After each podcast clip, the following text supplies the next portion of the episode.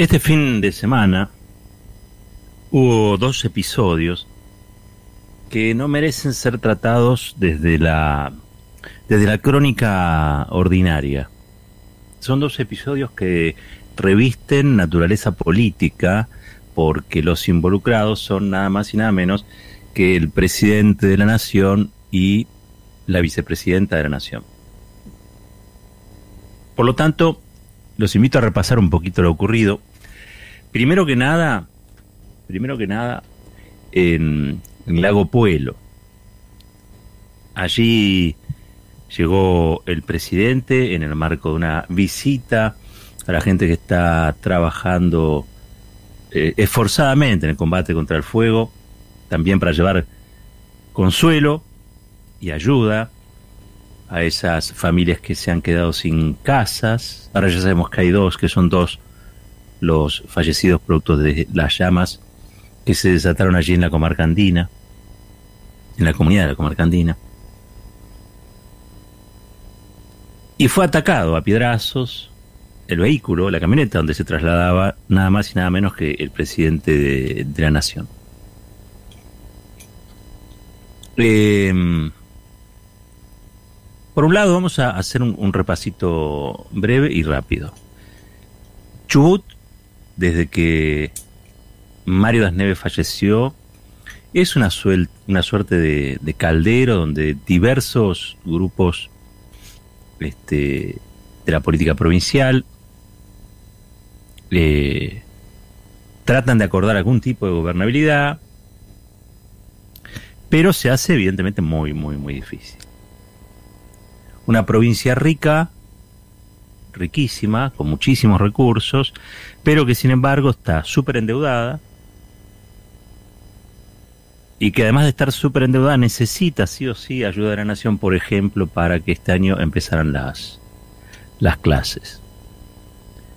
Todo eso tiene un responsable, que es el gobernador, se llama Arcioni. Arcioni es un hombre de Sergio Massa, que quedó dentro del frente de todos porque porque se dieron así las cosas. Digo, yo no sé cuál es su convicción profunda en relación a, estos asuntos. Solo quiero recordar que allí cuando estaba Das Neves, incluso como gobernador, ya se había planteado la, cuestión del enemigo interno, eh, que también apuntaba a las comunidades mapuches y también apuntaba a aquellos que eran sectores que están en contra de la minoría. Es un amplio abanico, ¿eh? no es uno y es homogéneo, es un bloque muy amplio, muy diverso, pero que básicamente es la defensa del agua y varias asambleas del agua en el país, eh, y que son sectores que han estado en la oposición en su momento. Nevis también está en la oposición a, Arcioni. Eh, eh, está tratando ahora Arcioni de impulsar una, una reforma minera, ¿no? Una legislación pro minería que es muy resistida. Y no hay una mesa, como no hubo en el conflicto docente que fue escalando, escalando, escalando, tampoco hay una mesa que acerque posiciones en este punto. Hace muy poquito, allí en la provincia se hizo el primer paro ambientalista del país. Ustedes lo saben porque lo cubrimos desde el programa. Y esto sucede. Cuando uno dice que tiene una mirada federal sobre las cosas, no puede ignorar que esto sucede en Chubut. ¿Mm? Dicho esto, quizá no sé, producto del entusiasmo, porque se había cerrado algún tipo de acuerdo con los docentes. Trota, recuerdan, viajó Trota, cerró un acuerdo allí con los docentes, apareció plata de nación, le quedaban debiendo mucha menos plata de la que debían. Bueno, y arrancan las, las clases. Quizá montados en, esa, en ese entusiasmo, el presidente decide viajar a la, provincia. En el medio se les enganchó a Arcioni, se les sube a la camioneta Arcioni. Y había gente ahí que iba a reclamar porque el gobierno hizo declaraciones en su gobierno, el presidente hizo declaraciones en, su gobierno a favor de la, de la minería y del proyecto que impulsaba Arcioni. Cosa que es atendible también. El presidente no es un líder antiminería, no es alguien que se conozca o se reconozca, me parece, en esas, en esas luchas, digamos. Tampoco creo que el presidente quiera contaminar o, o ser este alguien que promueve la minería irresponsable. Sinceramente no creo eso. Sinceramente no creo eso. Sí creo que el presidente puede estar de algún modo asesorado por otros que le dicen, bueno, mira, para que Chubut no sea un problema constante, es decir, esta provincia quebrada, que no tiene cómo pagar, si, si se desarrolla el complejo minero, bueno, va a poder auto, autoabastecerse o autofinanciarse. Y es probable que un presidente agobiado por tantos problemas, para que se puso de moda la palabra, la palabra agobio, le haya dado curso o haya dicho, sí, García, meteré para adelante. El tema es que cuando uno registra esas cuestiones, también tiene que registrar qué sucede o qué pasa en la comunidad, en la sociedad. Y hay expresiones manifiestas, multitudinarias, activas, muy activas, fundamentalmente muy activas, en contra de ese paquete que quiere impulsar Arcioni. Por lo tanto, si uno va a exponer al presidente a una situación conflictiva, y si a esa situación conflictiva de apuro y casi de modo este, clandestino aparece Arcioni en la comitiva cuando no iba a estar, y eso produce la reacción de gente que Arcioni no lo quiere nada, porque esta es la realidad, no lo quiere nada, más la suma de algún que otro allí infiltrado, que siempre los hay, la policía allí de, de Esquel, entiendo que participó de, de, las escenas de violencia que se pudieron ver. Bueno, todo eso conforma una especie de desaguisado, ¿sí? Ahora, digo desaguisado con un final más o menos previsible, el que ocurrió. La revientan la luneta la camioneta, iba el intendente Lago Pueblo y adentro también, le digo por pedir disculpa, Lago Pueblo no tiene ni policía propia. Así que no, no, no. Yo leía hoy algunas crónicas que decían no, porque la culpa del intendente que lo hizo desviar. La verdad que no estaba para que el presidente visitara ese lugar junto con el gobernador. Y usted me dirá, está mal eso. Y sí, está mal, pero porque las cosas están mal. No es justificable, digamos, lo que ocurrió bajo ningún punto de vista. Estamos tratando de entender. Pero acá yo me hago una pregunta inmensa. Inmensa porque exige una respuesta también grande. Y en nadie pensó esto. A nadie se le ocurrió revisar que se iba a exponer nada más y nada menos que al, jefe de Estado, al presidente, a una situación que no se sabía muy bien cómo venía. ¿No conocen el activismo que hay allí en la Patagonia Argentina? ¿No conocen de el latifundio? ¿No conocen de las protestas? ¿No conocen cómo hay guardias, guardias blancas que persiguen a los mapuches? ¿No conocen que los privados se apropian de las tierras y hay una tensión constante? Eh, y ahora sobre eso se monta la mega minería. Digo, no es tan complejo. Mejor dicho,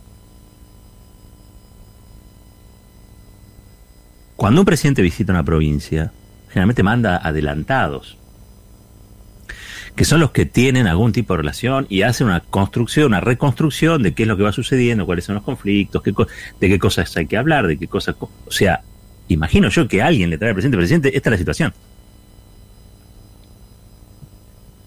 Y alguien tiene que aconsejar o desaconsejar ese viaje. O, y acá me hago la pregunta inmensa, disculpen, ¿eh? O alguien quería ver esas imágenes. O alguien estaba interesado en ver esas imágenes. Un presidente que es atacado a piedrazos, una camioneta toda rota, el desborde, la violencia. Porque ustedes saben que las imágenes son funcionales a un a un relato siempre. Y ustedes saben que este es un gobierno bajo ataque, un gobierno asediado. Asediado por los enemigos de este gobierno, que los tiene y son muchos y son muy poderosos. Y autoasediado porque la vida al interior de una coalición no es un casamiento donde todos están bailando y, felices. Es, es realmente compleja. Hace una semana, creo que hoy se va a terminar sabiendo, supongo, porque el presidente creo que va a hablar hoy en la noche. Este, el país tiene una ministra de, de, Justicia que ya no es ministra de Justicia. Y se está tratando de evaluar dónde eh, y quién sería el ministro o la ministra de Justicia en su reemplazo.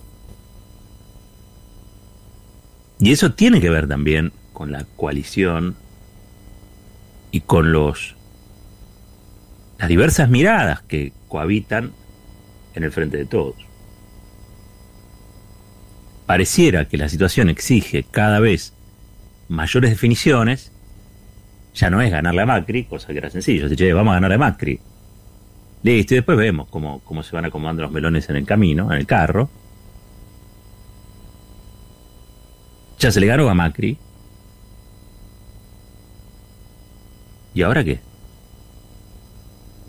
Ahora me da la impresión de que hay que empezar a hablar sobre otros temas, ¿no? Institucionales. ¿Por qué no sale la reforma? La reforma judicial. Allí habría que tener una postura común. ¿Será el ministro o la ministra este, la que tendrá que llevar eso adelante o, o no? Se acabó el momento de la conciliación, la conversación. Digo, la verdad es que cuando el presidente elige a Lozardo, a todo esto tiene una conexión este, que alguna vez también le charlamos acá, y conexión, con, relación, vínculos con, con el universo este, judicial. Yo creo que el presidente, como tantas veces, tendió la mano y le, le pegaron un tarascón. O sea, puso a su socia de toda la vida en el estudio y en la inmobiliaria a acercar posiciones, a tratar de convencer a los que no estaban convencidos de nada. Y en vez de ese gesto del presidente Fernández, tomarlo como una gentileza, como una posibilidad de conversación, de inicio de las conversaciones, de cese de hostilidades con la corporación judicial. No, no, lo tomaron como un síntoma de debilidad. Y todo eso obviamente tiene que estar revisado y supongo que en la designación eso pesará de algún modo. Por eso yo, digo, ¿alguien quería ver esa imagen de la camioneta rota, sus vidrios rotos, la violencia? ¿Es, ¿Eso alguien, alguien, a quién beneficia? ¿no? Esto como uno, lo primero que se pregunta frente a un, un delito. ¿A quién beneficia esto? ¿Quién es el que se beneficia con esto? Ahora les decía que hubo dos episodios que son de indudable naturaleza política porque los involucrados son nada más y nada menos que el presidente y también hablé de la vicepresidenta. ¿Qué pasó? En el caso de la vicepresidenta, por suerte, no hubo violencia. Pero a una asamblea, miren qué casualidad, ¿no? Después de que pasó Patricia Bullrich por el calafate, a una asamblea de padres copados, eh, de la zona del Calafate, se le ocurrió eh, ir a cacerolear frente a la casa de Cristina Kirchner. De copados que estaban, estaban reclamando en, en la residencia de la gobernadora, allí en, el Calafate, y dijeron, che, pero acá cinco cuadras está la casa de Cristina, vamos a cacerolearle a ella. ¿Qué es lo que reclaman? el retorno a la presencialidad total de, de los alumnos y de las alumnas. Y de paso, armaron un, cacerolazo frente a la casa de la vicepresidenta. Esta es una democracia. Esta es una democracia. En un espacio público cualquiera puede hacer algo en tanto y en cuanto no, no invada o no ponga en peligro este, al, a los otros, ¿no? Al, otro, a la, a la persona a la que va a decirle algo. Digo, hay una manifestación, perfecto curiosa, sintomática. Al presidente le reviendan la luneta, a la presidenta le cacerolean en la casa, a la vicepresidenta o presidenta del Senado, como la quieran ver, le cacerolean en la casa. Y todo es normal, y todo es tratado como si esto fuera absolutamente normal. Si no fuera por el personaje que aparece en el calafate previamente, que estuvo sacándose fotos en la puerta de uno de los hoteles de la familia Kirchner, este, haciendo payasadas, como cuando estuvo en Formosa, ¿se acuerdan que se vistió de presa? Se, se vistió, no, se disfrazó de presa. La verdad es que yo no le, no le, tomaría tanto, no le daría tanta importancia o relevancia a lo sucedido en el Calafate. Pero como por ahí anduvo hacía unas horas antes Patricia Bullrich, y esto de ir cacerolear, la verdad yo le digo a los padres copados de, del Calafate, si quieren pasan por ahí en el buzón le dejan una carta. Si quieren pasan por ahí en el buzón le dejan una carta. La verdad que ir a casorolear porque quieren que los chicos vayan a la escuela, a la casa de la vicepresidenta no tiene mucho sentido. Más que el de generar un hecho político, que es así como te venimos a cacerolear, venimos un día y todos esos vidrios que tenés ahí te los rompemos a piedrazos. No sé, estoy siendo mal pensado, son padres copados del carafate, nada más. Sintomático curioso, llamativo, inhabitual, raro, extraño. Presidente y vicepresidenta tocadas con distintos niveles de violencia por protestas. En su intimidad el presidente iba con su compañera.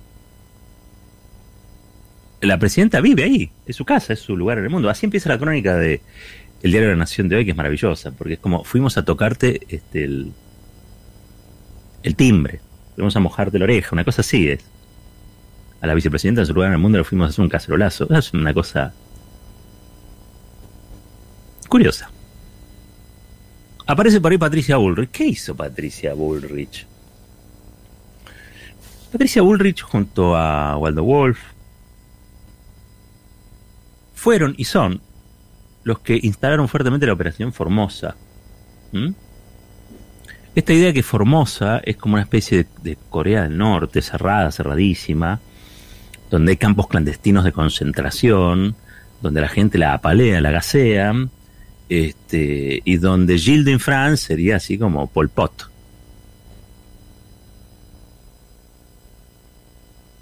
Todo para decir que este, es kirchnerista o es peronista. Luego de eso, no sé si ustedes lo tienen presente, apareció, producto de ciertas decisiones que también tomó el gobernador, como todos los gobernadores, la Argentina es un país federal, pero cada jurisdicción tiene autonomía. ¿Mm? Entonces, lo que ocurrió fue que volvieron a la fase 1 y ahí estallaron los comerciantes. Estallaron los comerciantes o sobre esa protesta de comerciantes que no querían volver a la fase, se montó otra vez toda la parafernalia de este Bullrich, el PRO y Juntos por el Cambio.